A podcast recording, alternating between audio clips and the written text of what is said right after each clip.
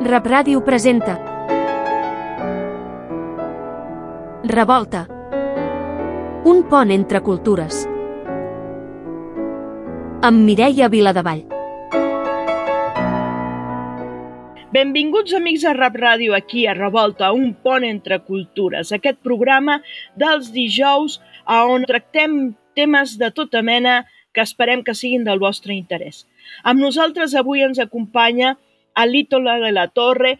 Ell és un mestre xilè, jo li dic mestre perquè va ser el meu mestre, que acaba de publicar un llibre sobre la dignitat. Él es especialista en prácticas narrativas.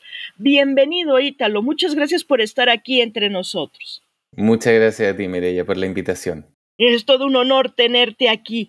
Ítalo, bueno, pues les estaba diciendo a, a, nuestros, a nuestro auditorio que tú fuiste mi maestro, que eres un maestro en prácticas narrativas y que acabas de sacar un libro sobre la dignidad. Mm, ¿Desde, desde dónde mira la dignidad las prácticas narrativas? Bueno, debo decir que las prácticas narrativas le dan forma a a varios entendimientos de mi propia vida y, y que qué son las prácticas narrativas son una forma de entender las relaciones, la vida, los fenómenos humanos. Y, y cuando escribo este libro acerca de la dignidad, no lo escribo directamente desde las prácticas narrativas, como pensando, por ejemplo, en hacer un texto que sea útil para aprender terapia, por ejemplo, que es lo que más hacemos desde las prácticas narrativas, terapia narrativa, eh, sino que lo, pienso más allá, lo pienso para hablar, para reflexionar y para proponer eh, una cuestión urgente, sobre todo en mi país o desde mi país, aunque, aunque creo que es una cuestión urgente a nivel mundial, que es que podría llevar el nombre de dignidad, pero también podría llevar otros nombres. Ahora, dignidad eh, me parece que es una palabra, una imagen, un concepto latinoamericano bien importante, o en castellano bastante importante. Dignidad surge un poquito en el contexto de los 50 años de la conmemoración del golpe de Estado en Chile que dio pie a una dictadura siniestra, cruenta, en que yo tengo la impresión de que una de las cuestiones que más se intentó dañar, eh, atacar, fue justamente la dignidad. Y, mm, y, el libro surge un poco espontánea y mm, casualmente. Yo estaba en un centro médico esperando una atención médica y en eso estaba leyendo un libro de Paul Preciado, el último que publicó, que se llama Disforia Mundi, que lo recomiendo profundamente. Y de pronto me encontré con la belleza de lo que Paul estaba describiendo, pensando, haciendo. Y, pensé que, debiéramos, debiéramos tener acceso, no solamente yo en ese momento, sino que eh, todas las personas, tiempo y acceso para la belleza. Y lo escribí en un post de Instagram y después, y le puse dignidad a dos puntos, tener tiempo y acceso para la belleza. Después no sé por qué, pero empezó a aparecer en mi mente una serie de, como, como una serie de frases, de, de, ideas que tenían que ver con la dignidad, sin que yo lo intencionara mucho. Y los empecé a escribir. Dignidad, dos puntos.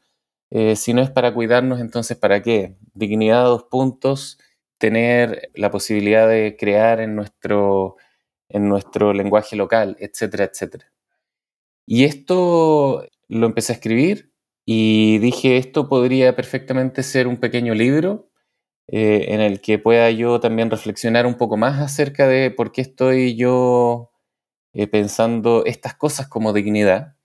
Y quedaban 19 días para, para la conmemoración del, de los 50 años del mismo día, del golpe de Estado, que fue el 11 de septiembre.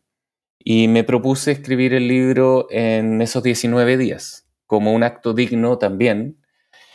Y entonces la dignidad y el golpe de Estado se unieron y se, se unió en un mismo proyecto, en un solo proyecto, la idea de la restauración como metáfora, pero también como práctica. la restauración de la dignidad por partes. Em, y así surge el libro y surge eh, entre medio de una mudanza de casa que hice y de que me enfermé y de un montón de otras cosas y, y ahí está. Y es un libro que habla finalmente de una relación entonces más donde reconoce al ser humano y la necesidad no solo material del ser humano, sino la necesidad de libertad, la necesidad de cuidado. ¿Sería así un poco? Bueno, la dignidad ha tenido muchas definiciones, ¿no? Como eh, decir dignidad no es necesariamente eh, estar hablando de algo de lo cual yo esté de acuerdo. Ninguna palabra eh, significa en sí misma algo. Las palabras hay que cargarlas de un significado para que se vuelvan conceptos de vida. Y, este libro tiene esa intención de alguna forma, es usar la palabra dignidad, que también se ha usado en otros momentos de la historia con fines individualistas, clasistas, capitalistas. Estaban los indignos y los dignos. Eh, los dignos eran el rey o quienes tenían algún poder. Entonces yo, yo trato de, de proponer una construcción particular de la dignidad, que no es algo con lo que se nace o se tiene, sino que es una construcción que necesitamos hacer en colectivo. Necesitamos inventar una dignidad como un territorio en el que habitemos, en el que las personas tengamos valor por el hecho de existir. Y ese es el primer planteamiento que yo hago en el libro. Que por el solo hecho de existir tenemos valor, somos, somos personas valiosas. Y en ese sentido, mi pregunta es, si nos inventamos esa ficción de que somos, de que tenemos valor por el solo hecho de existir, ¿qué pasaría entonces? ¿Qué, qué cosas tendríamos que hacer? ¿Cómo tendríamos que relacionarnos para poder eh, llevar a cabo el proyecto de que tenemos valor por el solo hecho de existir? Y entonces propongo que esto no es algo que se da por sentado, sino que tenemos que hacerlo día a día, inventarlo día a día. La dignidad se hace, se construye. Y para eso tenemos que llegar a, ciertos acuerdos relacionales, de relaciones dignas. Por supuesto que esto ocurre mucho antes de conceptos más políticos como de, políticas públicas o, que, que, son muy valiosas como la de los derechos humanos, por ejemplo. Esto es previo, es como qué ideas de dignidad necesitamos tener para construir políticas públicas que honren esta, estas nociones de dignidad.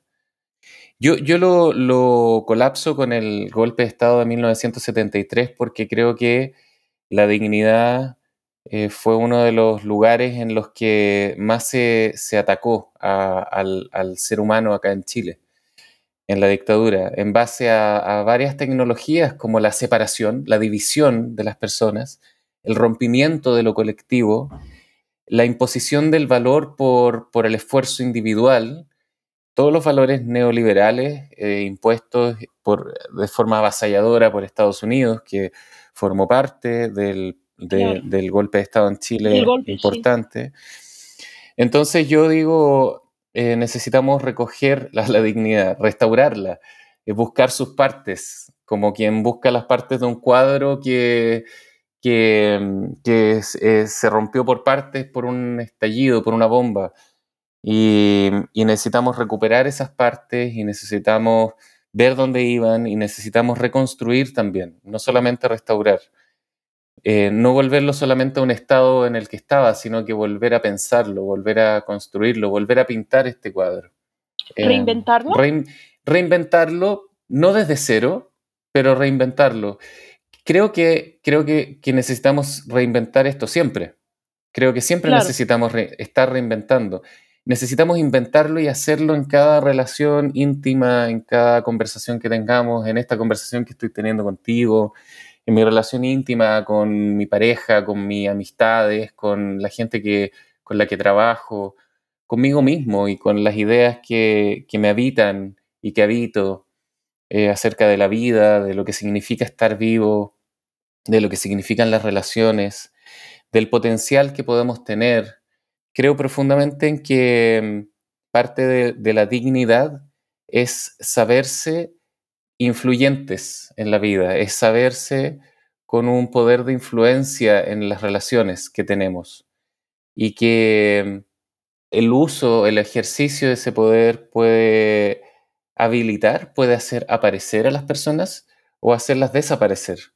Puede construirlas como personas valiosas, dignas, que existen y que son importantes, o puede construirlas como, como se dice desde la teoría decolonial, como no seres, como carne, ¿no? Como, Entonces, creo que, que eh, dignidad es una propuesta, eh, puede ser relaciones de respeto también, puede ser merecimiento de vivir, podemos poner el nombre que sea, pero lo que me interesa es lo que subyace a esto, más que el nombre mismo. Y es como bajo el nombre de justicia también se han hecho cuestiones muy injustas. Muchísimas cosas y muy bestias y muy en contra de lo que es la justicia, ¿no? Apelando a la justicia. Por ejemplo, sí, sí, sí. Sí, sí.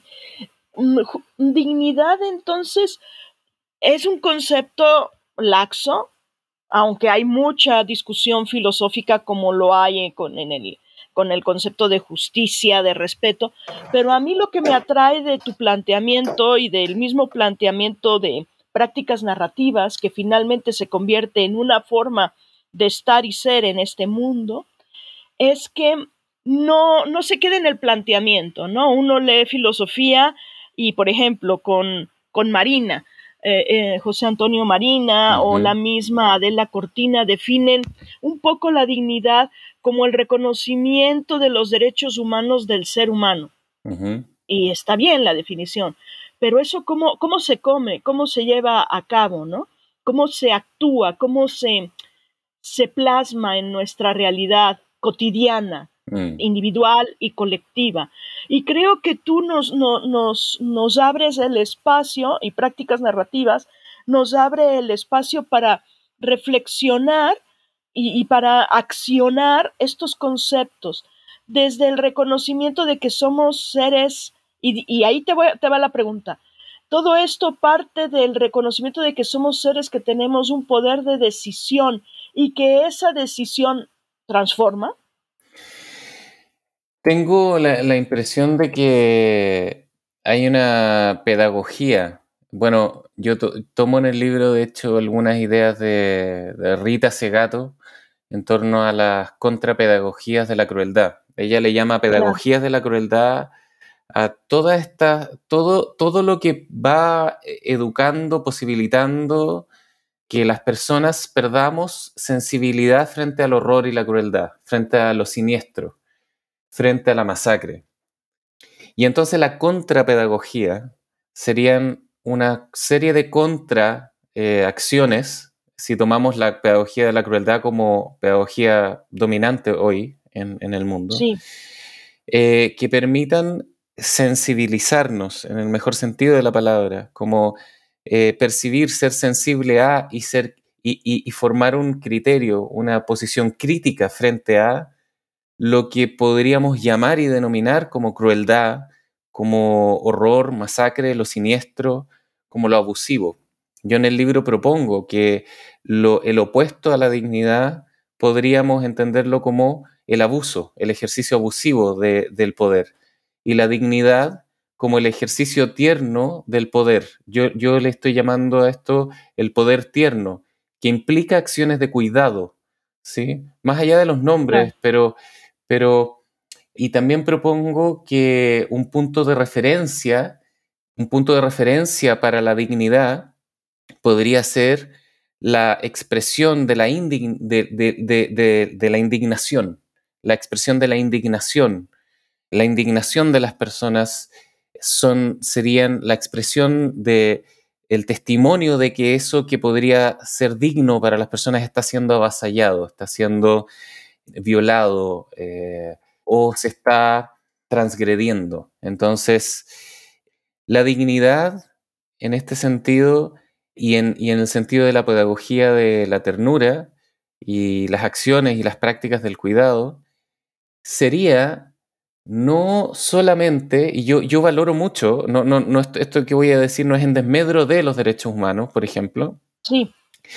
pero no poner estas políticas como imposiciones que, no, que carecen de sentido, ¿sí? Como que, puede, que pueden llegar a carecer de sentido para alguien, como los derechos humanos como una verdad impuesta también, ¿sí? Claro. Sino que la, la sensibilización, la, la pedagogía de la resonancia, también lo escribo en el libro, la pedagogía de la ternura, el ejercicio eh, intencionado, voluntario y político de crear lugares de encuentro en nuestras experiencias de vida, la conciencia de los lugares de ejercicio de poder que yo habito, que habitamos, y el uso y el ejercicio responsable, cariñoso y tierno de ese poder que podemos ejercer. El poder puede ser algo muy posibilitador, no necesariamente el poder es algo que daña, ¿sí? El poder puede ser algo, puede ser un territorio eh, muy posibilitador de relaciones dignas también. Entonces, e, es, más en lo cotidiano, es más en lo pequeñito, es el ejercicio de la sensibilización de la vida. De, por eso eh, hay, un, hay capítulos como este del acceso a la belleza o la, la, participación en los cambios y contemplar los cambios, que son cuestiones que vienen antes de los derechos humanos, por ejemplo. Las políticas públicas debieran ser un derivado de un derivado de las comprensiones sociales, políticas, relacionales, íntimas, privadas y públicas de un tipo de relación digna. Sí, total y absolutamente de acuerdo.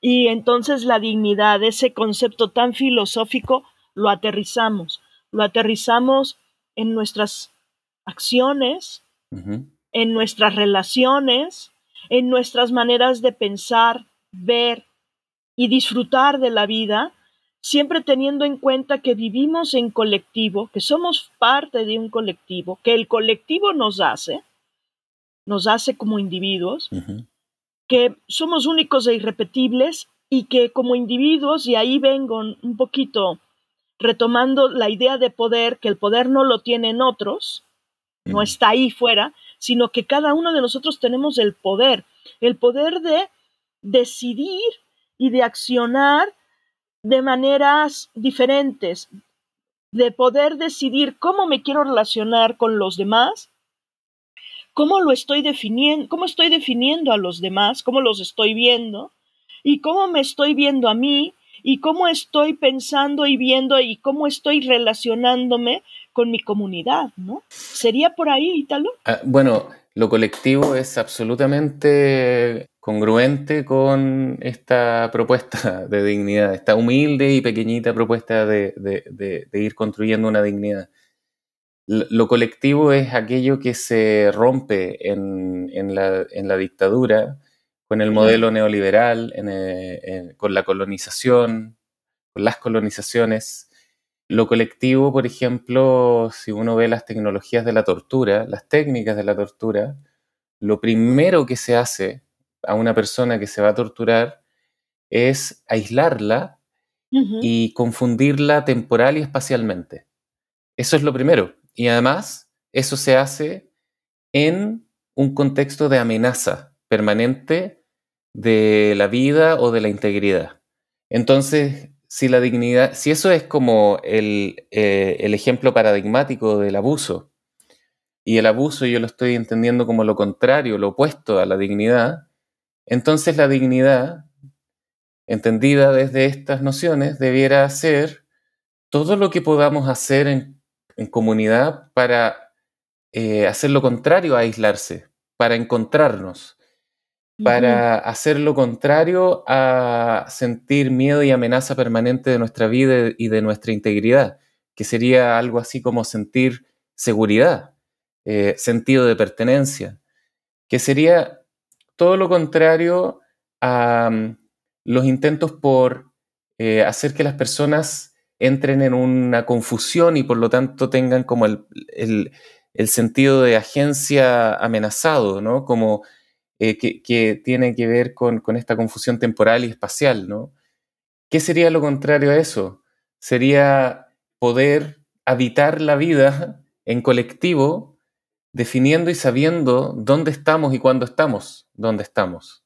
Entonces, para mí lo, colectivo es, eh, yo casi, bueno, en una parte del libro, casi al final digo, decir dignidad es decir colectivo.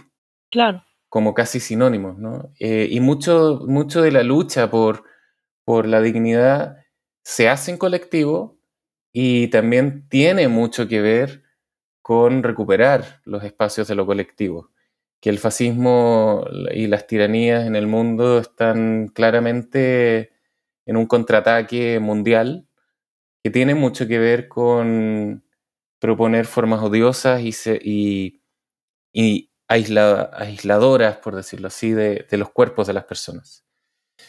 Quería también decir, como he dicho varias veces en esta, en esta conversa contigo, que los nombres no lo son todo. Por eso yo digo, no basta con decir dignidad, no basta con decir amor, no basta con decir.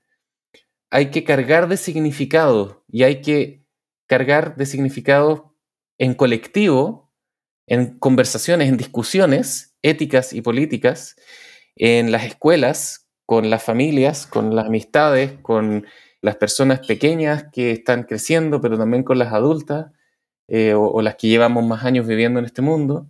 ¿Qué entendemos y qué queremos entender? ¿Qué nos haría bien entender por cuidado, por amor, por cariño, por justicia? Eso también lo escribí, si, si quieres te leo una partecita del libro en relación a eso.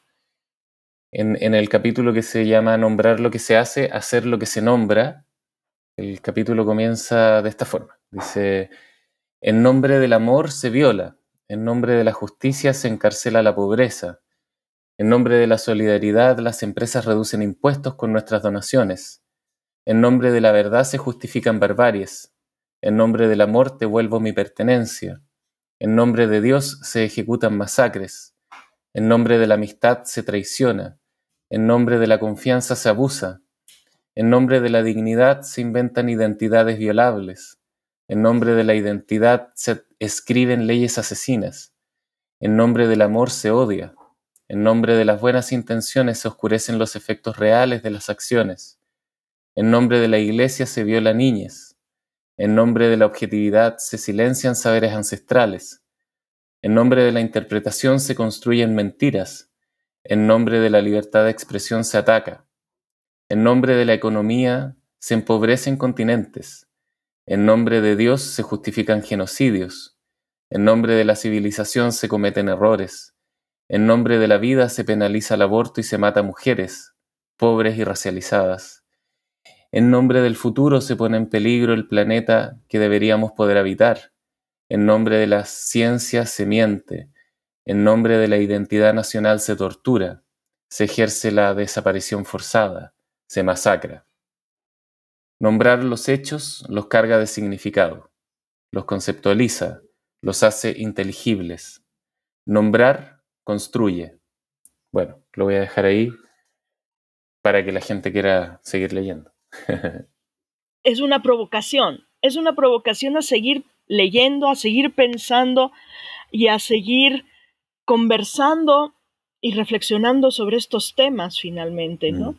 Que creo que como tú dijiste muy bien al inicio del programa, eh, es un tema súper candente en América Latina, no nada más porque hemos vivido dictadura tras dictadura, sino porque ahora creo que estamos todos bajo el yugo de este, estos narcoestados que finalmente son otra dictadura y mucho, creo que mucho más mm, sutil o perversa, dado que se revisten de democracias, ¿no?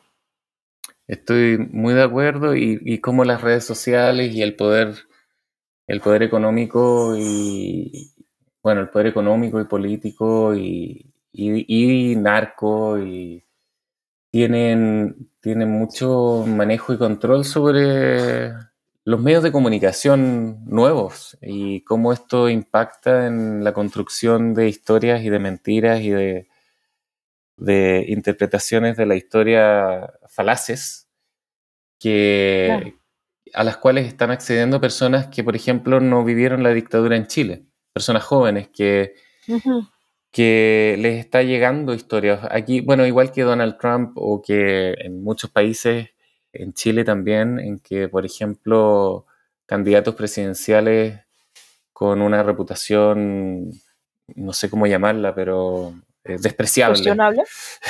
no, despreciable directamente. Eh, sí. sí, ni siquiera cuestionable, o sea, con, una historia de abusos, llegan a, un lugar de la población que, que, se informa, que accede a los relatos, a las historias, mediante estas tecnologías como el TikTok o como Instagram. Y, creo que, necesitamos tener una influencia en esos lugares también no solamente en, los medios tradicionales, sino que en todos estos lugares que hoy están siendo plataformas y tecnologías en las cuales se están narrando las historias eh, de, lo que estamos viviendo. Se están creando los marcos de inteligibilidad. Sí. Y, son, y están siendo muy peligrosos. Eh, eh, así como muy lo perversos. muy perversos, así como lo hizo Goebbels o como se han hecho con, la publicidad o con los cuentos de la televisión abierta en la dictadura que mostraban mentiras directamente eh, como noticias. Ahora está ocurriendo de formas mucho más solapadas y más de difícil acceso para gente además más vieja como, como uno. Eh, y creo que esos son lugares de lucha que necesitamos tomar y ocupar también. Lugares de lucha, digo, perdón, lugares de los cuales necesitamos habitar para contrarrelatos. Contrarrelatos y para... Me encantó desde el principio de, la charla, uh, Ítalo, la idea de belleza como... Siempre ha habido eh, filosóficamente una relación entre ética y estética, pero mm, en este sentido de la belleza como un espacio donde encontrar la vida, el fluir de la vida, el generar vida, ¿no? Mm. Bueno, a mí, a mí me gusta mucho el, concepto de estética de Paul Preciado. Paul Preciado habla de la estética como todo aquello a lo cual accedemos que nos hace entender la vida de una cierta manera. Lo que se ve, cómo se ve, cómo nos movemos, incluyendo los, relatos, los discursos, pero también las tecnologías del cuerpo, los colores que habitamos, las estructuras arquitectónicas que, caminamos y que nos proponen una forma de habitar el mundo y la vida. En ese sentido, incluso por Preciado, yo diría, si es que no lo entiendo, o desde mi comprensión humilde de su filosofía y su posición, como la estética ni siquiera unida a la ética, sino que la estética como la forma de construir ética. Claro. Eh, y, en ese, y en ese sentido también las formas y, las, las formas son tan importantes. Carolina Letelier, mi colega en Pranas, Chile, habla mucho y siempre menciona el cómo hacemos lo que hacemos. Si eh, el cómo hacemos lo que hacemos es una ética de la congruencia, es una ética de la, de la, de la estética, según como lo veo yo. ¿Cuál es la ética de la estética? La ética de la estética es hacer lo que estamos diciendo que queremos hacer. Es performar la, vida de una cierta manera. Es construir estéticas, si uno quiere, o cosméticas incluso, que sean congruentes con lo que estamos construyendo en las relaciones. Y eso se ve poco también, o sea, no es que se vea poco, se ve poco en la academia, por ejemplo. Yo que enseño terapia narrativa veo muchas, muchos lugares de terapia narrativa en los cuales yo no estudiaría jamás si fuera una persona que quiere estudiar terapia narrativa, porque está lleno de incongruencias. Es como, Exacto. tengo un amigo periodista que trabajó en, en una oficina de derechos humanos, por ejemplo, un tiempo, eh, mi amigo tiene un problema en el corazón mm. y le hace mal el humo de cigarro. De hecho, es ilegal fumar dentro de las oficinas acá en Chile. Y en esta oficina de derechos humanos, fumaban adentro de la oficina y cuando él les pedía por favor, lo hacían sentir mal porque, según ellos, exageraba. Mm, mm. A eso me refiero. Sí, sí, sí, sí.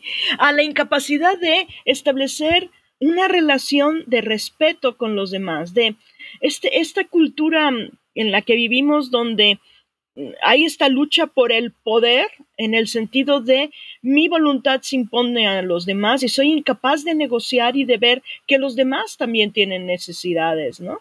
Y que juntos podemos caminarlas, las podemos transformar, las podemos satisfacer. Eso es brutal. Es parte también de, los horrores de esta dictadura en la cual creo que estamos viviendo todos, no nada más en América Latina. ¿no? Mm, mm. Absolutamente. Y nuevamente, en nombre del respeto se hacen muchas cosas que no tienen que ver con el respeto que queremos inventar. O sea, esto se inventa. La libertad está por inventar, dice Paul Preciado. Eh, la filosofía es un trabajo de invención de libertad. Eh, yo creo que la vida y las relaciones íntimas que tenemos y las públicas, las privadas, etcétera, son lugares de invención permanente de formas de respeto, de formas de dignidad, de formas de libertad. Y, ahí, y en ese sentido, eh, creo que es importante también la pedagogía, en, esta pedagogía, tener conversaciones de por qué queremos construir un cierto tipo de respeto o de dignidad o de libertad y no otro. Porque mm, es entender que el patriarcado nos hace mal a todos, a todos, a todas. Sí no solamente a los cuerpos que el patriarcado eh, más explota o viola, sino que también a los cuerpos que están reclutados en violar, que tampoco eso es digno para la vida. No es digno violar. En un capítulo hablo del abuso y de el abuso es lo más fácil. Mm. Pero extrañamente el abuso ha tenido un lugar como de, una, categoría, ha, estado como en una categoría mm, como, como, como de estatus, ¿no? Como el que es capaz de abusar. Es como un premio. Exacto. Y, tengo más espacio en el mundo y, soy más hombre y, soy más fuerte y soy... Mm, y, esto tiene mucho que ver con las formas que estamos viendo en que, en que la política más con P mayúscula está tomando, ¿no? Como ver a, a este candidato que no quiero nombrar es un hombre, por, una cuestión intencional, pero que en Argentina está, está teniendo mucho espacio y que justamente se, fundamenta en las formas agresivas, violentas de, de referirse, de expresarse de, la gente, de los cuerpos, de las políticas, y, cómo eso se le asigna valor, como que eso fuera lo, valioso.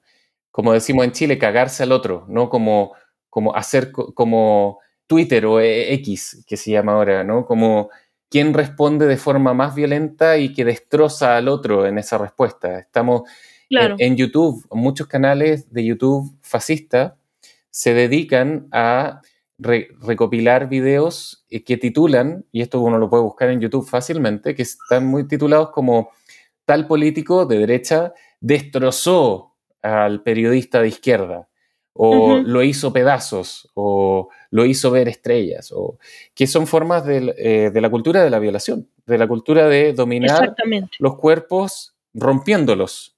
Son, son de la cultura de la colonización, del avasallamiento, etcétera. Bueno, eso, querida.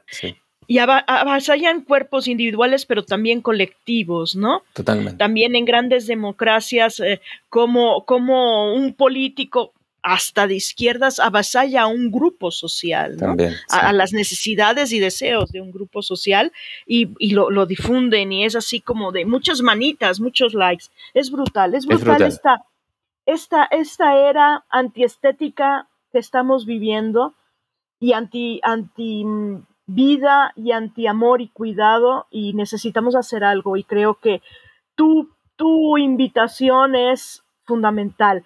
Y dónde la podemos encontrar, Ítalo, porque ya hemos hablado mucho de ella, pero mucha gente va a decir, bueno, yo ahora quiero leer, quiero acompañar a Ítalo en estas reflexiones. ¿Dónde, dónde te podemos conseguir, Ítalo? Bueno, por Amazon están, eh, hay que buscarlo en Amazon por Dignidad por Partes, un proyecto de restauración y ahí está en tapa dura y en tapa blanda. Lo hice en tapa dura, que es un poquito más caro, pero justamente porque tiene, es un libro breve, pero tiene mucho trabajo muy, muy a pulso, porque no, tuve colaboración como de, en términos como financieros o algo así, Entonces aquí el trabajo de la gente que no, me colaboró leyendo, que son amistades lindas que tengo, que leyeron los primeros borradores y me, me, hicieron unas visiones críticas muy importantes, o, o el trabajo de, de, Valeria Cuña, que estuvo increíblemente vinculada